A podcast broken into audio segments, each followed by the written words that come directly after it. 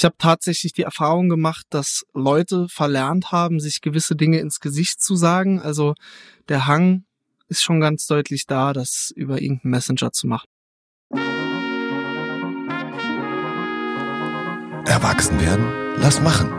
Der IKK Classic Coming of Age Podcast mit Vivi Hähne und Gästen.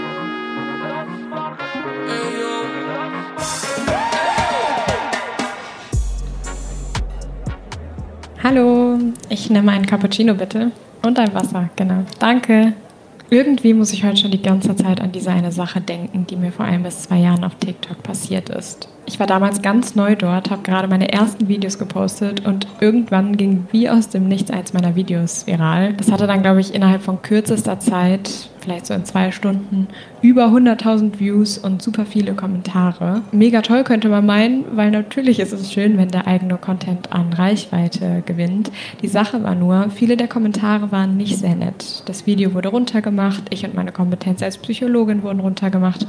Und klar, einige Kommentare haben mich auch persönlich angegriffen. Ich war damals voll geschockt und hatte damit gar nicht gerechnet, weil ich das Video total harmlos und unspektakulär fand.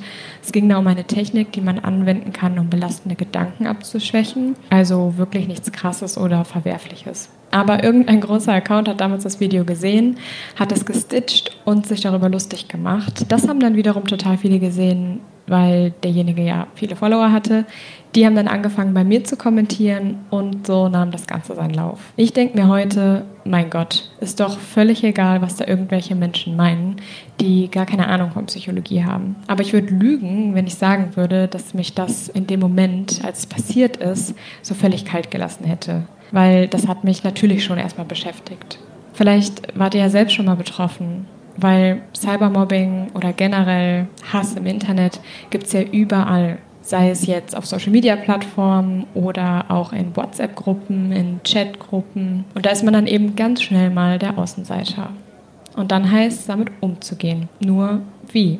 Verglichen mit dem, was mir da passiert ist, gibt es natürlich noch viel heftigere Fälle von Hate und Shitstorms, die online passieren und die teilweise komplette Leben zerstören können. Und wegen dieser Gefahr, die davon ausgeht, finde ich das Thema auch so super wichtig und habe mich darum mit Philipp Leon unterhalten. Ich kenne ihn von einem Projekt, bei dem wir beide mitwirken.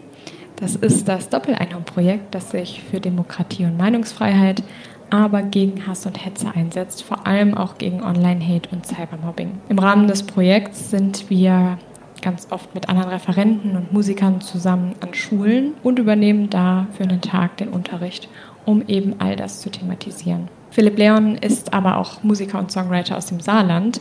Ihr kennt ihn vielleicht von The Voice, da hat er mal mitgemacht.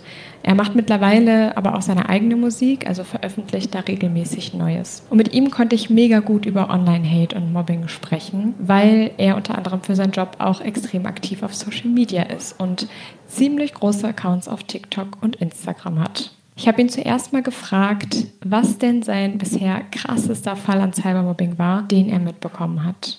Cybermobbing begegnet einem ja leider an jeder Ecke. Also das zieht sich ja auch durch jede Gesellschaftsschicht durch, durch jede Altersklasse. Natürlich beobachtet man gerade auf TikTok, dass vor allem junge Leute sich schneller dazu hinreißen lassen, ähm, ja, böswillige Kommentare zu schreiben, ähm, andere zu, zu diffamieren und andere Dinge zu tun. Aber man, man sieht es an prominenten Beispielen natürlich auch, ohne da jetzt direkt Namen nennen zu wollen, dass manche Leute da einen echten Profit draus schlagen, andere Leute ja in der Öffentlichkeit schlecht zu machen und sich auf eine Art, die sich unter der Gürtellinie befindet, über diese Person lustig zu machen. Da sind natürlich in letzter Zeit viele Dinge durch die Presse gegangen. Ob das jetzt Mobbing ist in dem einen oder anderen Fall, vermag ich jetzt nicht zu beurteilen, aber ähm, ich bin ja auch viel an Schulen unterwegs und da begegnet einem natürlich auch des Öfteren der ein oder andere schwere Fall. Manche Schüler vertrauen sich da auch an, bauen schnell Vertrauen auf und da hört man natürlich auch schlimme Dinge und man bekommt es ja mit.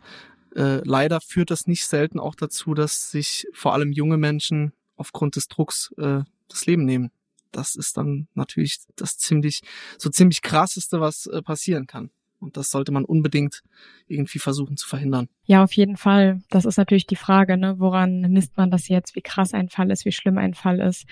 ähm, wenn er, wenn das so harte Konsequenzen für jemanden hat, ne, dass er psychisch erkrankt, sich vielleicht sogar im schlimmsten Fall das Leben am Ende nimmt, dann ist das natürlich äh, der allerschlimmste Fall. Ne? Definitiv. Also man, man muss jeden Fall ernst nehmen. Jeder, jeder Mensch hat eine, eine andere Umgangsweise mit solchen Vorfällen und für den einen ist vielleicht schon total schlimm, was für den anderen noch abprallt an der dicken Haut. Ähm, deshalb ist es wichtig, sich individuell einfach mit solchen Fällen zu beschäftigen und gerade wenn man in dem Bereich arbeitet, wenn man Kinder hat oder äh, ansonsten viel mit Menschen zu tun hat, sollte man einfach die Augen offen halten und auch ein offenes Ohr spenden, auch wenn im ersten Moment die Probleme klein wirken mögen, weil man hat ja immer selbst sein Päckchen zu tragen und läuft mit ganz vielen Dingen rum. Dennoch muss man sich bewusst machen, jeder hat da eine andere Umgangsweise und dem sollte man irgendwie gerecht werden ähm, an den Schulen. Was sind denn da so für Beispiele, die dir da bisher so begegnet sind? Also wie muss ich mir das vorstellen jetzt in der Schule, Schüler untereinander? Ähm, wie findet da Cybermobbing oder Online-Hate statt? Also es ist ja auch irgendwie eine relativ neue Form der Gewalt, der Beleidigung, die es vielleicht früher noch nicht so gab. Wie kann das denn zum Beispiel aussehen? Ja, natürlich findet heutzutage fast alles online statt. Also ich habe tatsächlich die Erfahrung gemacht, dass Leute verlernt haben, sich gewisse Dinge ins Gesicht zu sagen. Also der Hang ist schon ganz deutlich da, das über irgendeinen Messenger zu machen, WhatsApp, Telegram oder über ein Social Network, weil da einfach die Distanz größer ist. Äh, jetzt aus, mal aus der Perspektive eines Mobbers gesprochen. Es ist einfach viel angenehmer, wenn man demjenigen nicht äh, von Angesicht zu Angesicht gegenübersteht und demzufolge auch nicht mit der direkten Reaktion klarkommen muss. Denn ich würde mal behaupten, ähm, viele Menschen sind, obwohl sie mobben, nicht komplett unempathisch und können äh, das dann auch teilweise vielleicht dann gar nicht ertragen, wenn sie unmittelbar mit der Reaktion konfrontiert werden. Jemand fängt an zu weinen, jemand bricht zusammen, äh, was weiß ich, was da noch alles passiert.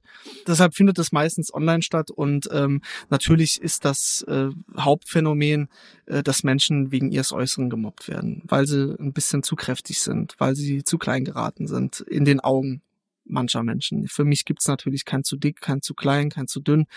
Ähm, aber das sind natürlich so Faktoren, die gerne benutzt werden, weil man sich daran schnell festhalten kann und es da natürlich auch schon eine Menge vorgefertigte Jokes gibt und so. Ja, und einer der krassesten Fälle, der mir da begegnet ist, ist ein Junge, der in seinem eigenen Familienumfeld mehr oder weniger gemobbt und ausgegrenzt wird, der manipuliert wird von einem Elternteil, aufgestippelt gegen das andere Elternteil, dann wiederum in Situationen, wo das Kind Zuneigung und Nähe braucht, wird es irgendwie mehr oder weniger, ja, abgeschoben, teilweise auch runtergemacht für Unzulänglichkeiten bekommt nicht das, was man sich von Eltern wünscht. Und das ist jetzt vielleicht kein klassischer Mobbing-Fall, aber es ist natürlich nah da dran. Ich meine, wie soll man das sonst bezeichnen, wenn man äh, das eigene Kind irgendwie äh, runtermacht und total in den Boden stampft, verbal. Ähm, also das ist mir hängen geblieben, weil der Junge hat sich mir auch anvertraut und war total dankbar, jemanden zu haben, dem man das mal erzählen kann. Mhm. Wahnsinn. Also ähm, wir merken dann ja auch immer wieder bei den Schulbesuchen, dass da einiges an Rückmeldung kommt und dass da einige Geschichten erzählt werden. Und das Schöne ist dann zumindest für mich auch oft daran, dass man schon, so ich weiß nicht, wie es dir geht, aber ich habe oft das Gefühl, dass ähm, sich da Fremden oder vielleicht auch jüngeren fremden Personen ähm, oft ganz gut geöffnet wird und anvertraut wird tatsächlich. Ne? Genau, deshalb ist es auch eigentlich immer meine Herangehensweise zu versuchen, dass der Lehrer für die Dauer meines äh, Vortrags dort oder für die Dauer meiner Arbeit im besten Fall das Klassenzimmer auch mal verlässt, weil teilweise spielen Lehrer ja auch in solchen Konstrukten eine Rolle. Also es soll auch Lehrer geben, die ihren Anteil da tun und Schüler systematisch ausgrenzen und teilweise auch mobben. Und wenn das nicht der Fall ist, fällt es aber oft zusätzlich schwer, dann das vor einem Lehrer anzusprechen, weil man dann halt leider oft als Petze dasteht oder man Angst hat vor Abweisung. Ne? Was hast du denn für Erfahrungen gemacht, ähm, was so im Umgang mit Cybermobbing online helfen kann? Oder was, was empfiehlst du da? Was auf jeden Fall im Umgang helfen kann, ist, wenn man versucht, sich selbst so gut es geht irgendwie dafür zu wappnen. Also immer dazu zu lernen, sich mit Dingen auseinanderzusetzen, es nicht zu verdrängen. Ähm, was aber dafür die, die beste Grundlage ist, ist natürlich auch ein gutes Umfeld, das einen stärkt. Eltern, Freunde, Familie, Bekannte, die da ähm, positiv drauf einwirken. In meinen Augen sind auch die Eltern dafür verantwortlich, relativ früh einem Kind schon so ein gewisses Handwerkszeug an die Hand zu legen, um mit Mobbing umzugehen. Also das heißt in dem Fall konkret ein richtiger Umgang mit dem Internet und den sozialen Medien. Also was kann ich tun, um gar nicht erst zur Zielscheibe zu werden? Was kann ich tun, wenn es dann soweit ist? Stichwort Kommentare ignorieren, Kommentare löschen, mit Humor drauf eingehen, um einfach diese Angriffsfläche zu nehmen, weil ich glaube, wir alle wissen, wenn man kontert, aber auf einer rationalen Ebene bleibt, dann weiß der Mobber oder Angreifer in dem Moment oft gar nicht, wie er darauf reagieren soll. Und dann kann das Ganze schneller enden, als man manchmal denkt. Denn eins ist ja klar, der Mobber will sich ja in den Fällen in erster Linie profilieren.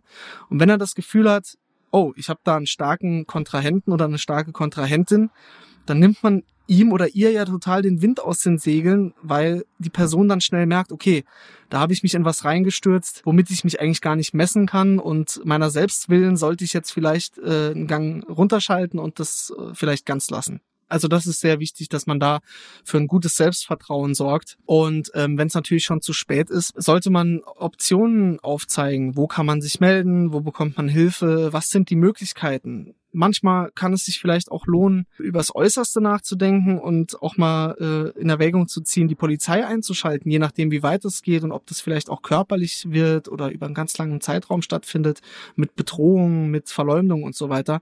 Das sollte natürlich das letzte Mittel sein, aber da gibt es schon eine ganze Bandbreite an Möglichkeiten. Gute Punkte, die Philipp Leon da bringt. Mobbing ist in vielen Fällen strafbar. Man muss sich dem nicht aussetzen und man kann das auch anzeigen. Jetzt ist Philipp Leon ja auch ein Künstler und Creator, der in der Öffentlichkeit steht. Fast eine halbe Million Follower auf TikTok und knapp 100.000 Follower auf Instagram hat er. Und die Kommentare dort sind, wie wir wissen, ja auch nicht immer nur die pure Liebe. Deshalb habe ich ihn gefragt, wie er mit Angriffen und Beleidigungen umgeht. Also ich muss sagen, ich klopfe dreimal auf Holz. Ähm, ich habe da tatsächlich noch keine schlimmen Erfahrungen gemacht. Also natürlich gibt's mal sogenannte Hate-Kommentare, aber da muss man ja auch noch mal unter, unterscheiden. Ist das jetzt einfach so ein ja pseudolustiger Kommentar von der Seite oder eine Kritik oder auch mal ein derberes Wort, das da fliegt und so. Aber das, das befasst mich ja nicht. Es ging auf jeden Fall noch nicht über einen längeren Zeitraum und es war auch noch nicht systematisch. Natürlich nimmt man da auch mal die eine oder andere Kritik abends mit ins Bett, aber meistens ist das dann mit einer kurzen Überlegung und einem kurzen drüber nachdenken getan. Von daher muss ich wirklich sagen, toi toi toi, dass mir das noch nicht passiert ist. Auf der anderen Seite weiß ich aber auch, glaube ich, relativ genau, was zu tun ist, wenn es mal so weit kommt. Und dann, da bin ich ja eben schon drauf eingegangen, da gibt es eine Menge an Möglichkeiten. Aber man muss einfach sagen, nicht alles, was glänzt, ist auf Social Media Gold. Man hat nicht immer diese große Community hinter sich. Ähm, natürlich ist es schön zu merken, dass auch andere Menschen für einen Partei ergreifen und das wäre auch noch so ein weiteres wichtiges Instrument, wenn es um Hate geht. Also dass man vielleicht Gleichgesinnte hat, die einem da den Rücken stärken. Aber diese Zivilcourage und dieses Miteinander, das hat auch schnell irgendwo seine Grenzen, weil man darf nicht vergessen, Follower ist nicht gleich Fan und auch noch lange kein Freund. Sprich, viele Leute schauen sich das auch nur von außen unbeteiligt an und wären da nicht bereit, auch mal einzuschreiten. Von daher, ähm, hilft mir jetzt die große Followerschaft nicht unbedingt in so einem Fall, aber es ist natürlich schon gut, wenn man da auch äh, aus einer relativ hohen Position damit umgehen kann, ohne jetzt irgendwie eine Zahl zum Gradmesser dafür zu machen, wie viel Macht oder Einfluss man hat. Wie könnte man an dich äh, jetzt zum Beispiel konstruktive Kritik formulieren, so dass du das aufnimmst und so denkst, ey ja, voll cool, voll okay, ähm, vielleicht sogar nützlich? Ja, da gibt's natürlich viele Wege. Also das A und O ist natürlich der Ton, sprich äh, in Form eines Kommentars kann man ja auch einen gewissen Ton raushören. Ähm, das fängt schon da an, wie wird man angesprochen also wenn jemand schreibt, hey Phil, ich habe hier eine kleine Kritik für dich, dein neuer Song hat mir aus dem und dem Grund nicht so gut gefallen oder nicht so gut gefallen wie der davor oder deine Songs gefallen mir generell nicht so gut, weil, dann ist das schon mal gut. Ne? Ähm, wenn jetzt jemand schon anfängt mit Bro, ey, geht gar nicht, lass mal lieber, dann ist das schon, hat das schon eher so einen so einen flapsigen Beigeschmack. Ist noch lang kein Hate, klar, aber da merkt man schon, der Ton macht die Musik und natürlich hört es dann da auf, wo total irrational gefaselt wird und äh, beleidigt wird und so. Da, da sind mhm. wir dann natürlich beim Hate. Aber um nochmal genauer darauf einzugehen, wie konstruktive Kritik aussieht, also im, im, besten Fall steckt da drin natürlich auch so eine Art Lösung. Also mach doch mal das oder versuch doch mal das, dann könnte es meiner Meinung nach, das ist auch immer ganz wichtig, dass man sagt, es ist meine Meinung und nicht äh, Tatsache. Meiner Meinung nach könnte es dadurch noch besser werden oder anders klingen klingen oder anders sein oder stell doch mal da ein Licht auf, dann ist deine Videoqualität besser. Also da gibt's viele Möglichkeiten, ähm, konstruktiv drauf einzugehen, aber was dem so ein bisschen im Weg steht und äh, da habe ich vielleicht eine, eine unpopuläre Meinung oder vielleicht hat das noch niemand in Verbindung miteinander gebracht.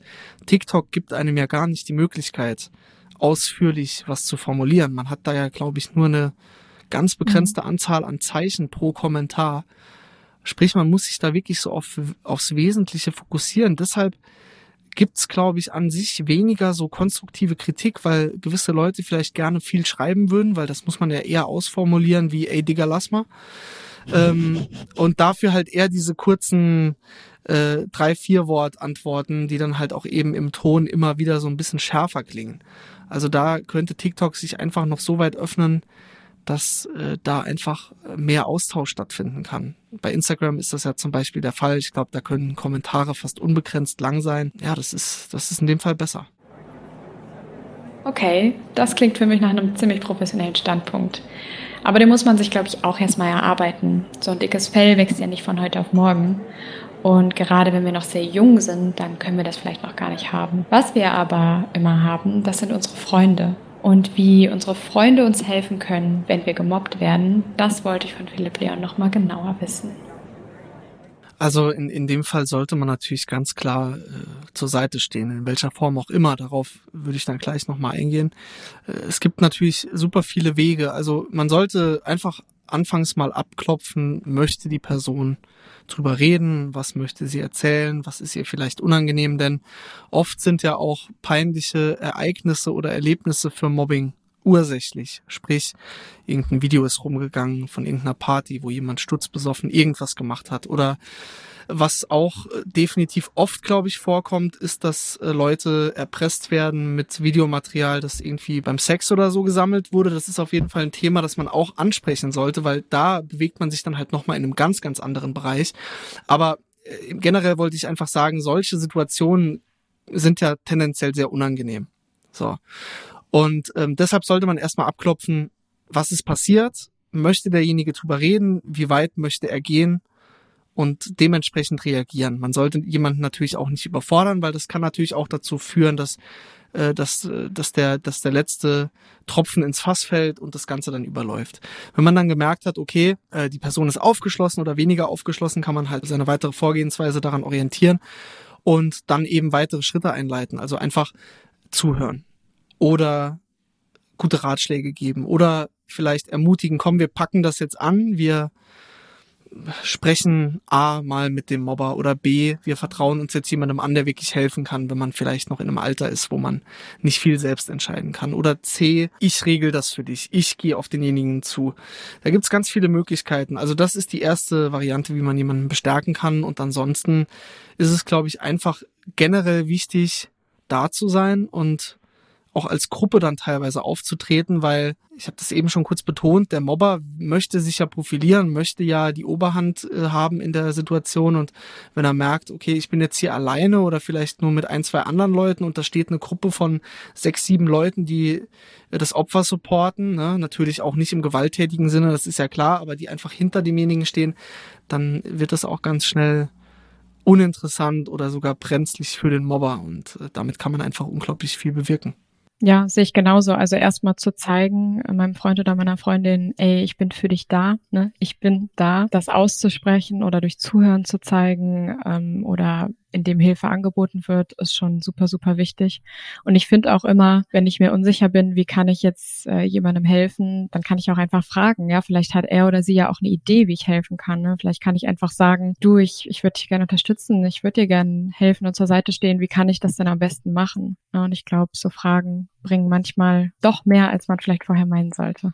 Auf jeden Fall, definitiv. Ich merke auch gerade in der aktuellen jungen Generation, ich sag mal, wir sind ja selbst noch relativ jung in unseren Zwanzigern, aber es gibt ja, es gibt ja viele Schüler auch schon im ganz jungen Alter, die sich viel auf Social Media bewegen und die sich somit auch so ein bisschen abkapseln. Und ich glaube, es wird für die jungen Leute immer schwieriger, sich dann auch mal wirklich auszudrücken. Also ich will damit jetzt nicht sagen, dass die sich nicht ausdrücken können, aber dieses persönliche Gespräch nimmt, glaube ich, tendenziell ab und ähm, gewisse Dinge, die früher normal waren, auch noch in unserer Jugend, die werden heutzutage als peinlich oder als uncool angesehen. Und da geht's dann eben auch um das Äußern von Gefühlen und um das äh, oder auch darum, zu seinen Gefühlen zu stehen. Also auch mal zu sagen, ich bin gerade traurig oder dann auch zu weinen oder so. Und ich glaube, da muss man einfach als Freund oder auch als, als Elternteil stark drauf einwirken, zeigen, du kannst bei mir oder bei uns so sein, wie du bist. Und es ist äh, sogar stark, sich anzuvertrauen. Und natürlich, um das jetzt nicht nur auf Schüler zu beziehen oder auf junge Leute, es geht bestimmt auch ganz vielen mittelalten und alten Leuten so, dass, dass da einfach gewisse Vorbehalte herrschen und gewisse Komplexe auch tief verwurzelt sind, die eben verhindern, dass man sich selbst anvertraut. Und manchmal muss man da als Außenstehender einfach mal den Stein ins Rollen bringen, sozusagen. Und dann sprudelt's aus den Leuten raus. Ne? Total. Also es lohnt sich so, so sehr in jungen Jahren irgendwie schon zu, zu lernen, die eigenen Gefühle zu verstehen, einen Zugang dazu zu haben und auch irgendwie damit umzugehen. Ne? Das ähm, vielen fällt das vielleicht auch erst in einem späteren Alter auf, dass sie das nicht so gut können, haben dann allerhand Probleme oder es geht ihnen nicht gut und dann ähm, steht da ein ganzer Brocken Arbeit bevor. Also ich finde auch, da kann man gar nicht früh genug mit anfangen und es beginnt natürlich alles dabei, dass es in Ordnung ist, auch Gefühle zu zeigen, darüber zu sprechen ne, und sie zu haben. Du hast jetzt auch schon was Interessantes angesprochen mit der, der vielen, vielen Zeit am Handy. Ich bin ja auch immer ein großer Fan davon, mal ganz bewusst das Handy wegzulegen und vielleicht da auch mir so ein bisschen zu verhelfen, dass ich dann den normalen Face-to-Face sozialen Kontakt äh, pflege und, und wertschätze. Machst du das auch oder ist bei dir das Handy wirklich immer dabei und an. Ja, ich grinse jetzt schon auf der anderen Seite. Das können die Leute natürlich jetzt nicht sehen. Aber ich habe mich gerade voll erwischt gefühlt, weil das ist so ein Thema, das mich selbst total ankotzt, wenn ich das jetzt mal so sagen darf. Also wenn ich mir meine Bildschirmzeit angucke, dann wird's mir innerlich heiß, weil ich mir denke, ey, irgendwann, hoffentlich in ganz ferner Zukunft, liegst du mal da und dein Leben schwindet äh, an dir vorüber und du denkst dir, scheiße, ich habe viel zu viel meiner Zeit an diesem kleinen, doofen Bildschirm verbracht. Also das muss ich jetzt natürlich relativieren. Ich arbeite ja natürlich auch viel mit dem Handy. Also die acht Stunden am Tag, die die meisten Leute arbeiten, die kann ich ja dann theoretisch auch vom Handy verbringen. Die meisten Leute sitzen vorm PC, haben dann noch das iPad daneben. Das ist ja schon gesellschaftlich total normal und akzeptiert. Aber wie du gerade schon sagst, man sollte sich, glaube ich, im privaten Bereich dann mal ein bisschen abkapseln. Das Ding ist halt bei mir, ich kann mich äh, selten vom Handy trennen, weil meine privaten und arbeitstechnischen Bereiche halt dann auch eben total verschwimmen. Ich meine, Social Media ist meine Arbeit und Social Media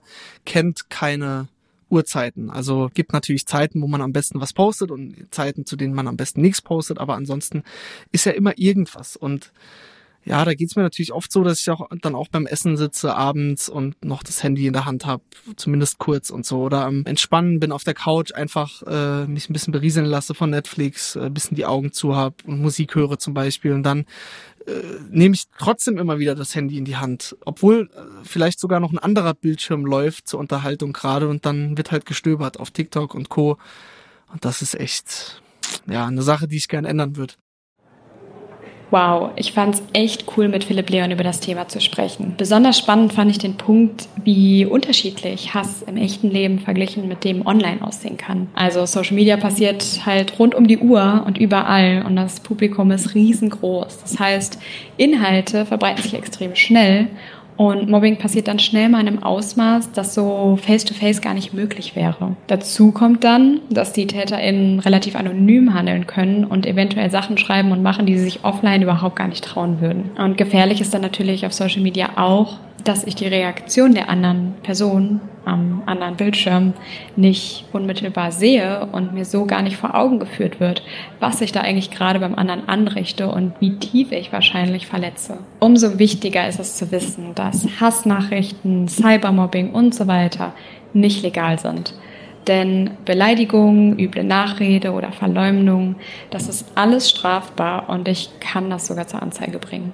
Ich habe auch aus dem Gespräch für mich mitgenommen, dass es immer super wichtig ist, sich an Vertrauenspersonen zu wenden, egal wer das ist, ob das äh, meine Eltern sind, bestimmte Lehrer sind, denen ich vertraue oder meine Freunde. Und andersrum ist es natürlich auch wichtig, dass ich für meine Freunde da bin, falls dort jemand betroffen ist. Dann kann ich mir natürlich überlegen, wie kann ich äh, schlagfertig reagieren, wenn ich beleidigt oder gemobbt werde. Wie kann ich das machen, ohne so aufs unterste Niveau des anderen zu steigen und genauso beleidigend zu werden, aber wodurch ich ihm oder ihr vielleicht trotzdem den Wind aus den Segeln nehme und so viel Spaß Social Media auch machen kann. Es macht natürlich Sinn, den eigenen Umgang damit äh, mal kritisch zu hinterfragen, sich genau zu überlegen, was möchte ich eigentlich dort teilen und vielleicht auch einfach mal das Handy wegzulegen, um das Leben offline, abseits von Social Media zu genießen.